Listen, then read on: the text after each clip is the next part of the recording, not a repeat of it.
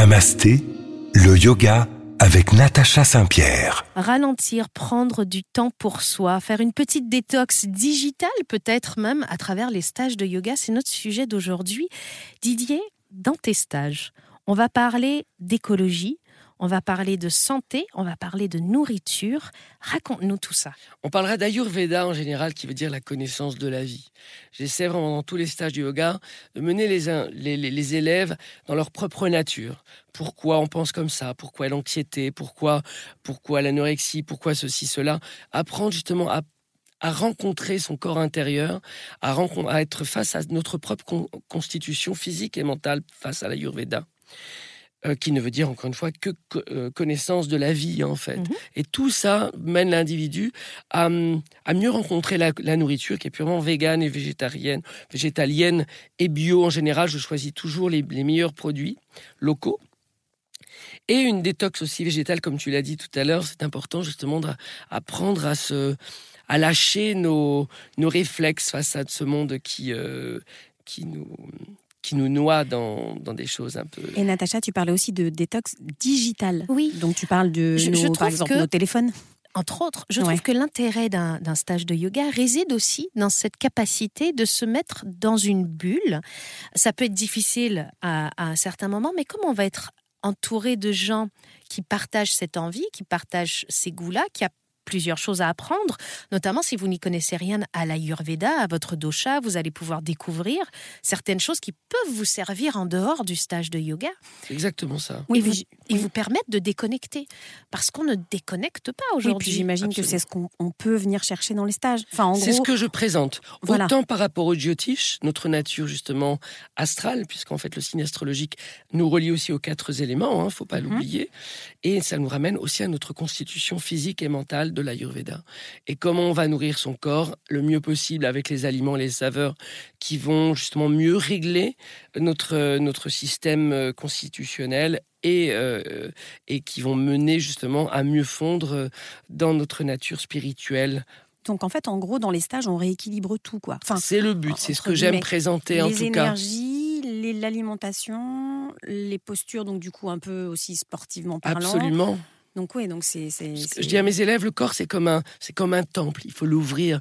Je dis que c'est comme un château avec des milliards de pièces. On a tendance à ouvrir que les mêmes pièces à chaque fois, celles qui nous arrangent. Voilà, la cuisine, le lit et, et, la salle de bain ou les toilettes. Voilà.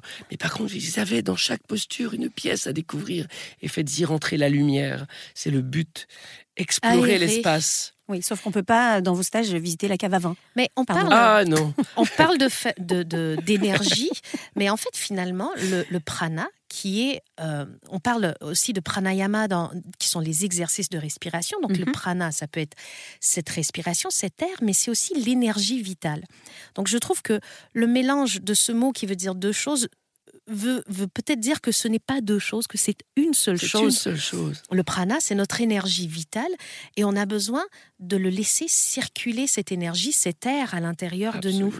Et pour le faire circuler, bah, il faut la bonne nourriture, il faut le bon sommeil, il faut le calme.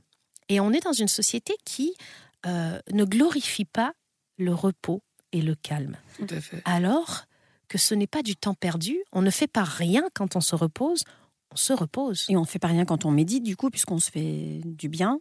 Et comme je suis avec deux experts et qu'on parle vraiment de stage de yoga, moi j'ai une question. Est-ce que quand c'est notre première fois, comme ça pourrait l'être pour moi, parce que je n'ai fait jamais, enfin, j'ai jamais fait aucun stage, est-ce que je dois privilégier un stage court ou est-ce que je peux prendre le risque d'aller dans un stage long? Tu peux prendre le risque de venir dans un stage long ouais. ou court. Le, le, le but, c'est, c'est, euh, comment je suis que j'aime, c'est jeter une graine. D'accord. Voilà. Et les choses, c'est la connexion.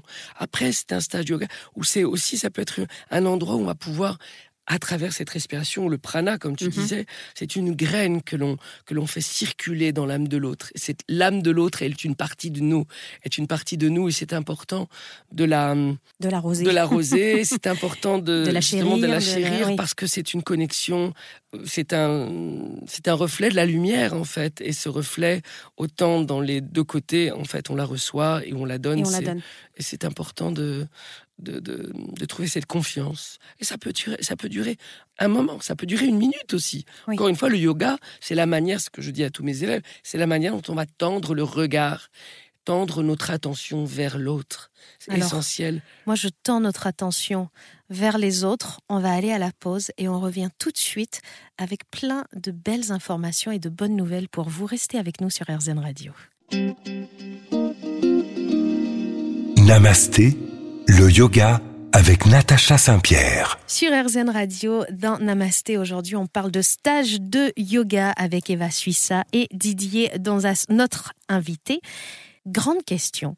Qu'est-ce qu'on va retrouver? On en parle un peu depuis le début de l'émission, mm. mais je voudrais qu'on le dise concrètement. Qu'est-ce qu'on va retrouver dans un cours euh, de yoga lambda versus dans un stage de yoga? Qu'est-ce qu'il y aura en plus?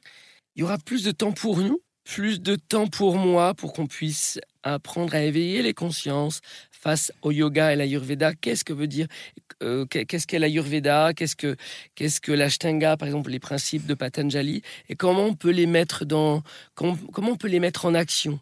Dans, Il y a une partie finalement philosophique et spirituelle qui est a plus le temps de s'ouvrir. Absolument. Et comment on la met en pratique? Le but, c'est que ce soit pas forcément théorique, mais que ce soit pratique. Comment on va mettre en pratique la philosophie qu'on croit comprendre? Et... On dit souvent qu'il faut amener euh, notre yoga en dehors du tapis et que ce qu'on apprend sur notre tapis de yoga, c'est pas à être souple, euh, physiquement parlant, mais c'est en tout cas à être souple dans notre vie en dehors du tapis. Et est-ce que euh, le stage de yoga, justement, nous permet d'avoir le temps de comprendre tout ça et donc d'être des yogis du quotidien plus que des yogis d'une heure par semaine? Eh oui, c'est évident, les gens sont beaucoup plus adeptes après un stage de yoga plus ou moins court, d'avoir accumulé beaucoup d'énergie et de force pour pouvoir continuer à pratiquer seul. Parce qu'au-delà de la spiritualité, tu donnes aussi plein d'astuces. J'ai cru comprendre, parce que j'ai bien lu la BD, moi, et j'ai cru comprendre que tu donnais aussi plein d'astuces, par exemple pour la nourriture. Parce que, parce, que ça peut paraître hyper fastidieux de se dire, waouh, il faut du temps pour cuisiner, il faut que ça va me prendre trop de temps et je vais pas pouvoir, entre guillemets, prendre cette hygiène de vie, alors que finalement, si. Et oui, dans les stages du yoga, en fait, c'est moi qui cuisine en France et j'apprends justement, on peut cuisiner entre 15, 20, 30 personnes. Bien sûr. Et le but, c'est euh, c'est de pouvoir montrer à chacun qu'il est simple. Que c'est à notre portée, quoi. Voilà, c'est à notre portée que de que de manger sainement, que de manger sainement et de couper une carotte et savoir la cuisiner avec telle épice qui convient à notre constitution pour justement apprendre à, à s'abreuver de de, de, de plaisir. On parle beaucoup d'alimentation depuis le début de cette émission. Euh, pour toi, l'alimentation ayurvédique a une grande importance dans notre pratique de yoga elle peut être importante parce qu'en fait, quand c'est, c'est comme assez, assez difficile parfois de pratiquer physiquement, tu vois, le mhm. yoga. Donc c'est vrai que se donner du plaisir au palais, c'est un, c'est plutôt euh, donc pour toi, c'est drôle parce qu'il y a plein de gens qui nous écoutent qui peuvent entendre euh, le régime ayurvédique comme un, régime de contrainte. Et pour toi, le premier mot qui te vient en tête, c'est plaisir. Donc on n'est pas dans la contrainte, absolument pas. Non, je veux que chaque, euh, chaque saveur puisse aussi éveiller un état de conscience et permettre d'ouvrir l'esprit vers un regard euh, d'une alimentation pleinement consciente sur le végétarisme, bien sûr. Et donc, euh, le goût, la couleur dans nos assiettes apprend justement à nous nourrir autrement et nourrir notre cœur. Et dire, mais je peux me nourrir autrement et prendre du plaisir à manger végétarien. Ça, c'est quelque chose d'important. Prendre du plaisir à couper une carotte. Je peux rester dans le studio parce que je suis pas végétarienne ou... Mais bien sûr, tu ah, peux rester dans le studio. Mais après mes stages, tu verras, oh là là, tu diras, mais comme c'est bon. Oh, j'ai déjà pris un peu le chemin, je te rassure. L'intérêt ici, il est, il est peut-être pas de, de, convertir les gens, mais de leur faire comprendre la possibilité qu'ils ont. Et il y a beaucoup de personnes. Euh, mon père, par exemple, moi je suis devenue végétarienne, j'avais 12-13 ans. Et mon père ne comprenait pas, lui qui était un bon terrien, comment j'allais survivre sans hmm. viande, parce qu'il avait grandi avec steak patate. Et euh, non, mais c'est très très vrai et comprendre qu'on peut avoir un apport protéinique sans viande, voire plus efficace, parce que maintenant que j'ai étudié en nutrition, je vous le dis, les protéines végétales sont plus faciles à digérer pour votre corps et donc en termes d'énergie qu'elles vous donneront pour, par exemple, courir un marathon, vous avez euh, plus de chances d'être performant avec des protéines végétales qu'avec des protéines animales. Bien sûr. Mais ça, on ne le sait pas. Et ça peut Elles- paraître complexe. Elles construisent les tissus beaucoup mieux, en fait. On sait très bien que les, la- le- le- le- le- les, les- les protéines végétales créent des bonnes qualités de tissus euh, pour l'humain. Des tissus Les résistants. tissus résistants plutôt que les tissus euh, que, Que les que la protéines protéine animale.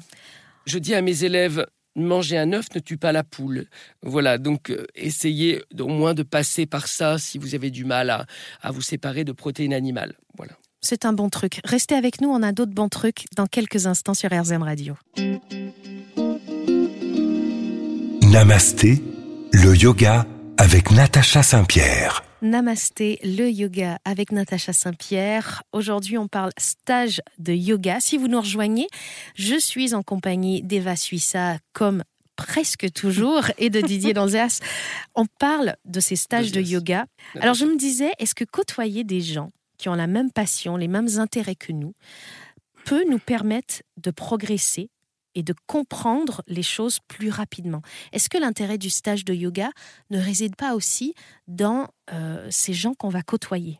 Non, parce qu'il y a différentes personnes. Dans les stages de yoga où je reçois, que, que, que je crée, en fait, il y a de différentes personnes. Je cherche pas. Enfin, les gens qui viennent me voir pour les stages sont de différents univers euh, sociaux. Et donc, euh, c'est. euh, Mais est-ce que leur passion commune pour le yoga leur permet de comprendre certains concepts du yoga plus rapidement ou même pas Ça éveille une curiosité en tout Ça cas. avait une curiosité, voilà. Après, c'est savoir comment on va euh, chercher l'humilité pour apprendre à comprendre à la, à la source ce qu'est le yoga. Le but, c'est de ne jamais brûler les étapes. Et, euh, et c'est c'est important justement de savoir comment on cuisine. Je ramène toujours à la racine, comment on Mm. nourrit le corps à la matière pour pouvoir retourner à la source spirituelle. Ça, c'est quelque chose d'important. Est-ce qu'un corps mal nourri, peu importe la raison dont il est mal nourri, peut euh, être faire de notre spiritualité quelque chose de moins, euh, je ne veux pas dire performant, le, le mot n'est pas le bon, mais de, de- de moins euh, fluide?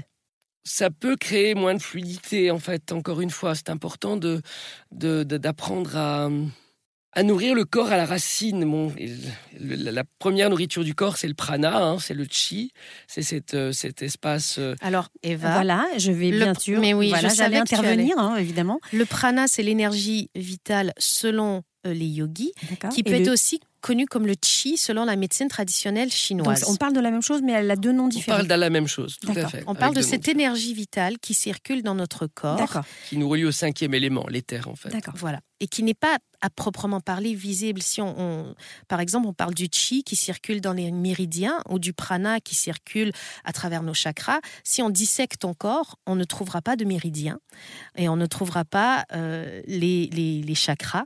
Mais la science tend à prouver que bien qu'on n'arrive pas à le voir, ces canaux énergétiques existent Existe. et fonctionnent. Absolument. C'est comme l'air, en fait, qu'on respire. Bien sûr. Il est invisible.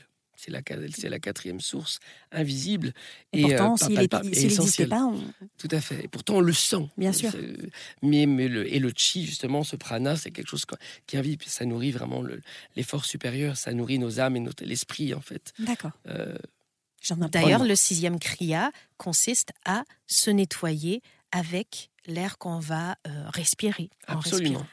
Ah, et ça, c'est, attendez, alors, parce que ça m'intéresse vraiment, là, pour le coup, et j'espère que ça n'intéresse pas que moi.